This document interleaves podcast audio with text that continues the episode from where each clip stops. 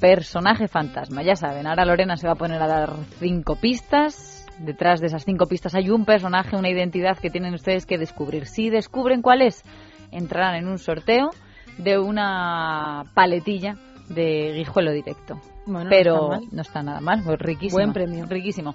Podéis participar en Facebook, arro- eh, que es en Casa de Herrero, en Twitter, arroba en Casa de Herrero, y también en el correo electrónico oyentes, arroba en Casa de Herrero Así que hay que decir también, porque esto es un truquillo, que el personaje también es de actualidad, ¿no? Sí, algo relacionado con la actualidad. Ahí lo dejamos. Bueno, pues vamos con la primera pista. Nuestro personaje de hoy se le da bastante bien eso de pegarle a la pelota y tuvo el honor de jugar en el estadio Santiago Bernabéu compartiendo terreno de juego con futbolistas de la talla de Ronaldo, Figo o Zidane.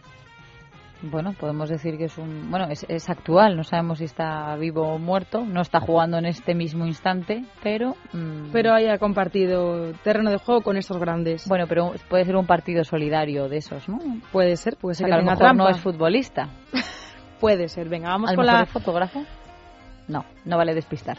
Vamos con la segunda pista. A nivel personal, su figura despierta admiración, por un lado, pero siempre rodeada de polémica. Siempre alegre y extrover- y extrovertido dicen que parece más latino que otra cosa, aunque no tiene nada de latino. Su carácter también altivo, demasiado pagado de sí mismo, dicen algunos, le ha perjudicado en sus relaciones con sus colegas de profesión e incluso con los medios. Y de hecho, esto es un secretillo así de la adolescencia, cuentan que siendo un chaval, nuestro protagonista le robó la novia a su mejor amigo y después se casó con ella.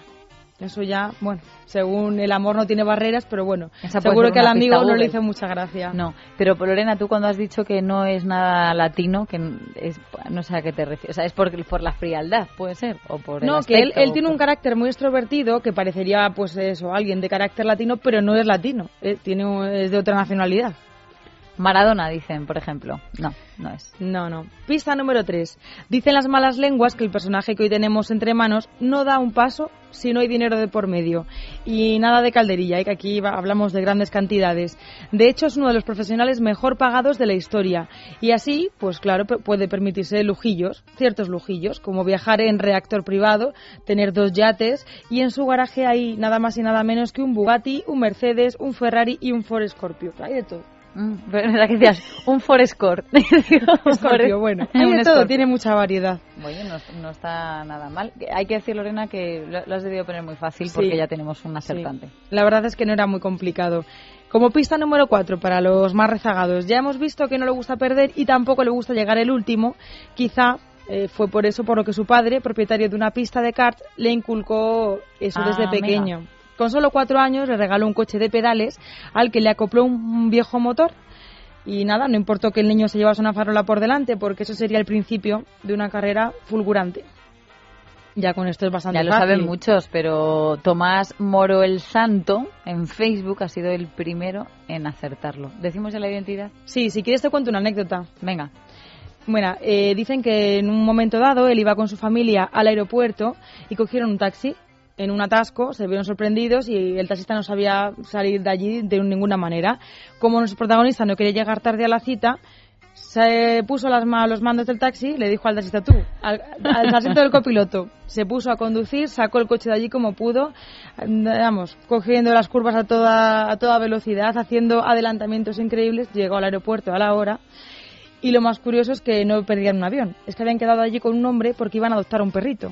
Pero él no puede llegar tarde ni a esta... Qué molestias, ¿no? Qué molestias. Y las multas tomó. para el taxista ya no sé yo. Bueno, eso no, no debemos hacerlo nunca. Pero, oye, este hombre, que quizás sea su profesión, tenga algo que ver con esto, pues, eh, bueno, se le dio bien y llegó a tiempo. Eh, estamos hablando de... Pues de Michael Schumacher, el Schumacher. piloto alemán de Fórmula 1 que en estos momentos pues se debate entre la vida y la muerte. Está estable dentro de la gravedad. El hospital no quiere dar ningún parte médico más porque no quiere atraer la presencia de periodistas. De hecho, dicen que el hospital es un auténtico búnker para que no nadie intente colarse a los accesos ni, ni fotografíe al, al campeón.